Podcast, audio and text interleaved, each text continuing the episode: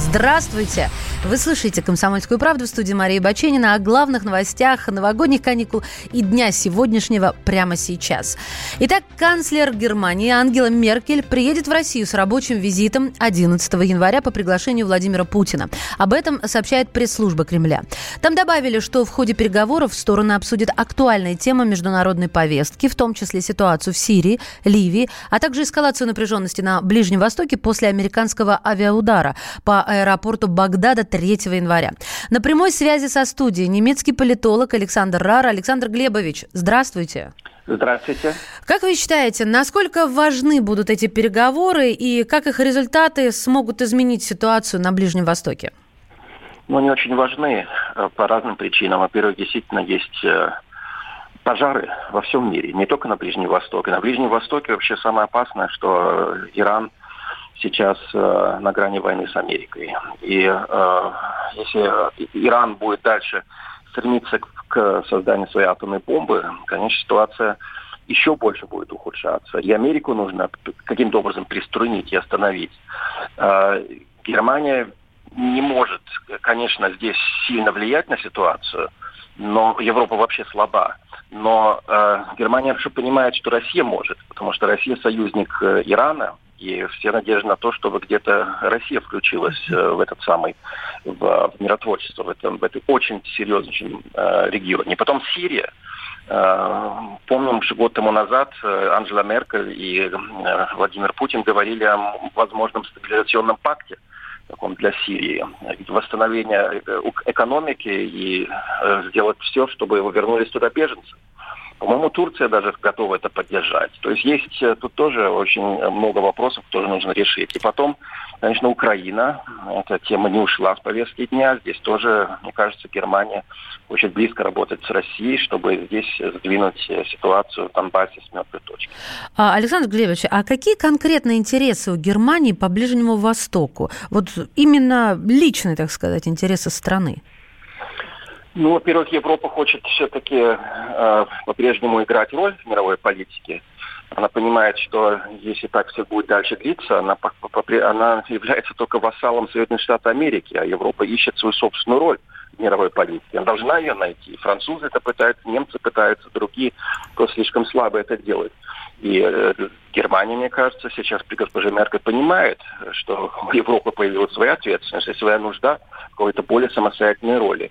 Э, для этого будут переговоры вести с Россией. Очень важно, что именно в начале года госпожа Меркель решила первую свою поездку совершить именно э, в Россию. Это большой сигнал, это оптимистический сигнал, что сотрудничество между Берлином и Москвой в этом отношении может активизироваться, и это очень важно сделать. Тем более, что все-таки Германия здесь и Россия это те страны, которые так сильно влияли на то, чтобы именно договоренность по, э, по, по атомным вопросам Э, тогда с Ираном завершились успехом тогда еще при Обаме. Ситуация, которая Трамп сейчас меняет.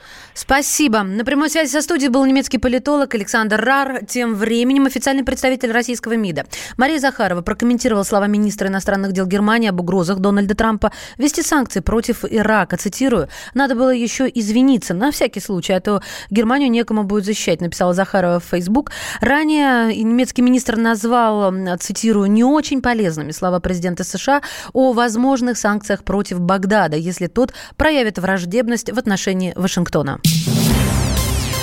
Дочь убитого иранского генерала Сулеймани на церемонии похорон отца предупредила США и Израиль о последствиях. Об этом сообщают РИО Новости со ссылкой на Рейтер. Она также добавила, что настал черный день. Тем временем в Конгрессе Соединенных Штатов хотят ограничить военные полномочия Трампа по Ирану. Резолюция схожа с той, что внес на рассмотрение Сенат, э, сенатор, в Сенат сенатор-демократ Тим Кейн, который предложил законодательно запретить Трампу ввести военные действия против Ирана без одобрения Конгресса.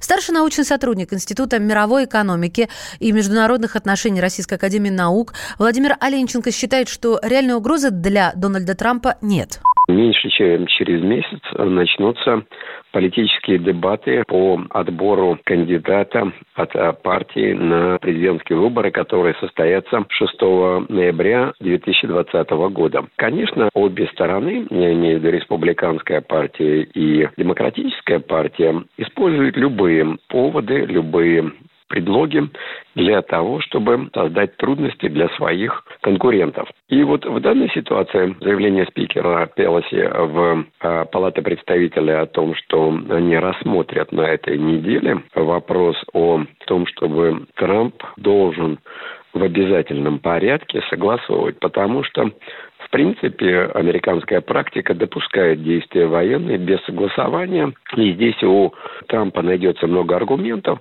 поскольку его предшественники, имеется в виду президенты как из э, республиканской партии, так и демократической, допускали э, применение вооруженной силы за рубежом без согласования с э, Конгрессом. В ночь на пятницу США провели в районе международного аэропорта Багдада операцию, во время которой погиб генерал Касим Сулеймани и заместитель главы иракского ополчения. Соединенные Штаты считают их причастными к организации нападения на дипмиссию в Багдаде 31 декабря. МИД Ирака назвал операцию против Сулеймани нарушением суверенитета страны. Иран обратился с жалобой Совбез ООН. Кроме того, Тегеран пообещал нанести удар по американским военным объектам. МИД России раскритиковал действия Соединенных Штатов, назвав их авантюрным шагом. Российские хоккеисты отреагировали на поражение от канадцев в финальном матче молодежного чемпионата мира. Так, по мнению защитника молодежной хоккейной сборной России Егора Замулы, команда заслуженно заняла второе место. При этом он добавил, что спортсмены были достойны лучшего результата. По словам Замулы, последние 15 минут матча стали худшими за всю историю его карьеры. Защитник национальной команды Александр Романов, которого включили в символическую сборную чемпионата, наоборот, подчеркнул, что россияне были достойны золотой медали. А вот форвард национальной команды Василий Подколзин считает, что молодежная сборная России по хоккею была в одном шаге от своей мечты. Фортуна оказалась не на нашей стороне, добавил Подколзин. Действительно ли виновата Фортуна? Или есть еще ряд факторов, разбирался спортивный обозреватель комсомольской правды Андрей Вдовин сожаление большое. Сначала все ну, да, наши такие большие молодцы, все здорово, все хорошо, а потом завалили последний период. И очень обидно, очень обидно. Хотя, конечно, это молодежный хоккей, это ребята молодые, и он славится такими непредсказуемыми поворотами. К сожалению, вот этот поворот был не в нашу пользу. Мне кажется, что там вот сразу несколько факторов э, сплелись в одно и вышло не лучшим образом, да, и психологически где-то не, не подошли к третьему периоду так, как надо. Да, там и, и Фортуна тоже отвернулась от нас, в чем-то и не повезло. Да, но мне кажется, что главное, что показали, что есть будущее, что есть. В России-то хоккеисты все равно э, рождаются и воспитываются. Мне кажется, что это самое главное. Хотя, конечно, золото хотелось бы тоже иметь. Накануне в финале молодежного чемпионата мира российские хоккеисты уступили канадцам со счетом 3-4. Шайбы забросили Никита Александров на 30-й минуте, Григорий Денисенко на 35-й, Максим Соркин на 49-й. До 50-й минуты россияне вели со счетом 3-1. Российские хоккеисты стали серебряными призерами чемпионата. Вслед за ними в тройку лидеров тоже попали шведы. Сборная России не побеждала на молодежном чемпионате мира с 2011 года, когда в американском Баффало она оказалась сильнее команды Канады.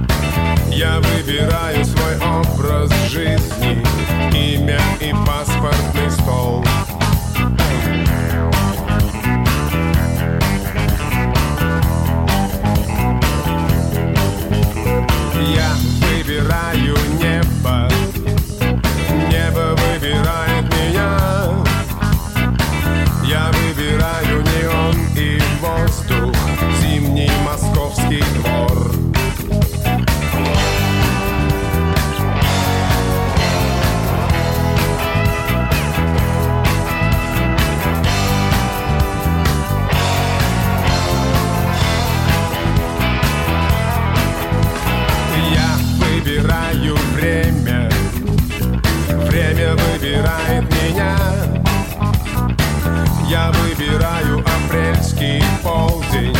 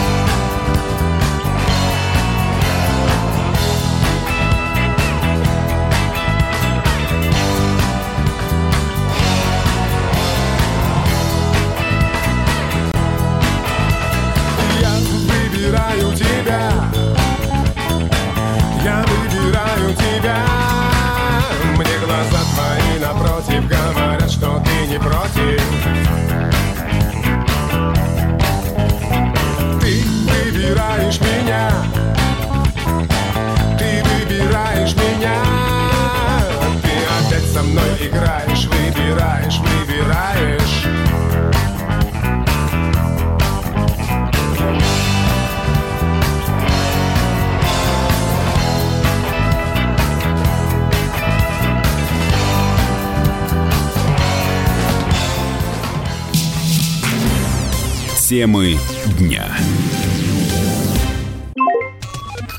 Всем привет! Меня зовут Александр Тагиров, и я автор подкаста «Инспектор гаджетов». Все самое интересное из мира технологий, мобильных устройств и всевозможных умных приблуд, которые неоспоримо приближают наше будущее. Ищите мои подкасты на всех популярных платформах, подписывайтесь, ставьте лайки и оставляйте комментарии. А если у вас есть для меня интересные темы или вопросы, пишите на подкаст собака.phkp.ru. Всем хай-тек пока и да пребудут с вами технологии.